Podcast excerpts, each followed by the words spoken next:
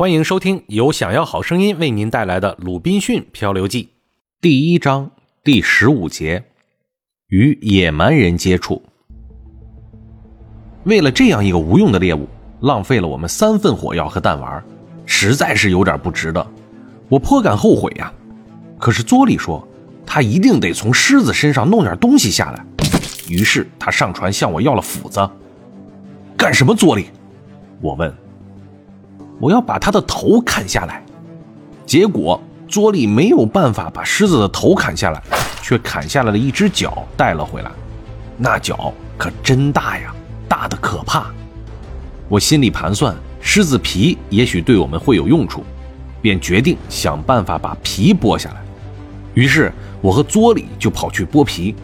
对于这件工作，佐里比我高明得多，而我完全不知道从哪下手。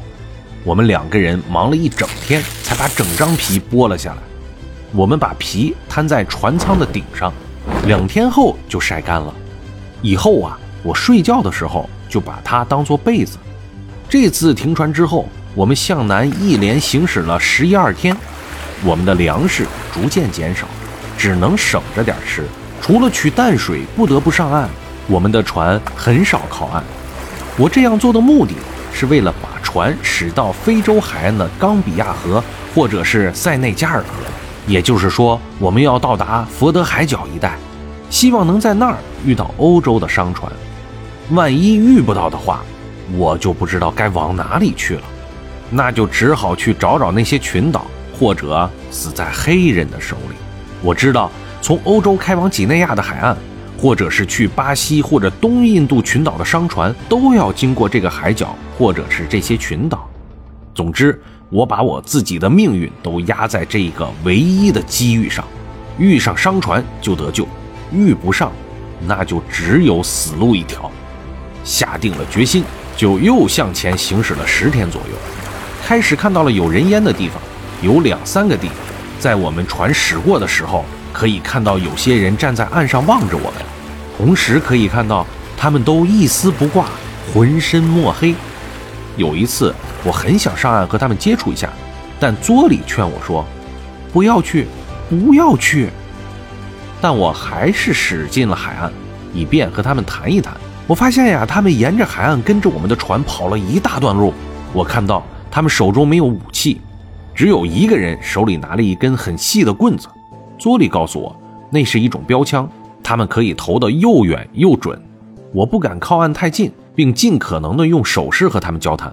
我尤其着力的打出了一些需要食物的手势。他们也招手要我把船停下，他们会回去取一些肉来给我们。于是啊，我就落下了三角帆，把船停下来。他们有两个人往回向村子里面跑去。不到半个小时，他们回来了。手里拿着两块肉干，还有一些谷物，这些呀，大概就是他们的土特产了。但我和佐里都叫不出那是什么东西。我们当然很想要这些食物了，但是怎么去拿这些东西却是个问题。我们自己不敢上岸接近他们，他们也同样怕我们。最后啊，他们想出了一个对双方来说都安全的办法，他们把东西先放在岸边。然后走到远处等待，让我们把东西拿上船以后，他们再走进海边。我们打着手势向他们表示感谢，因为我们拿不出什么东西答谢他们。说来也巧，正是此时出现了一个大好的机会，使我们大大的还了他们的人情。当时突然有两只巨兽从山上向海岸边冲来，看那样子呀，好像是后面一只正在追逐前面一只。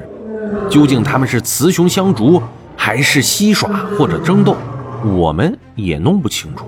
同时，我们也不知道这种事儿是不是司空见惯呢，还是偶然发生的。但是，照当时的情况判断，后者的可能性更大一点。因为啊，首先，这类凶残的猛兽一般大白天不会出来活动；其次，我们看到的那些黑人啊，惊恐万分。特别是妇女更是害怕，大家都逃光了，只留下了那个拿标枪的人。可是那两只巨兽跑到海边，并没有去袭击那个黑人，而是一下子跳到了海里，游来游去，好像是在游戏。后来出乎我的意料之外，有一只啊，竟跑到我们的船跟前来了。好在我早已有准备，我迅速的把枪装上了弹药，还叫佐里把另外两支枪也装好了弹药。当那个巨兽一进入到射程，我就立即开火，一枪打中了他的头部。那家伙立即沉了下去，但又马上浮了起来，在水里面上下翻腾，拼命做垂死挣扎，然后匆匆向岸边游去。但由于受到了是致命伤，又被海水所窒息，还没有游到岸边就死了。那些可怜的黑人啊，听到枪声，看到枪里发出的火光，其惊恐之状真是笔墨难以形容的。有几个吓得半死，跌倒在地上。过后，他们见到那怪兽已经死了，并且沉到了水里面去，又见我向他们招手，叫他们来到海边。这个时候，他们才壮着胆子到海边来寻找那个死兽。我根据水里的血迹找到了那个巨兽，又用绳子把它套住，并把绳子递给了那些黑人，叫他们去拖。他们把死了的家伙拖上岸，发现竟然是一只奇特的豹。这只豹子满身的黑斑，非常的漂亮。黑人们一起举起双手，表示无比惊讶。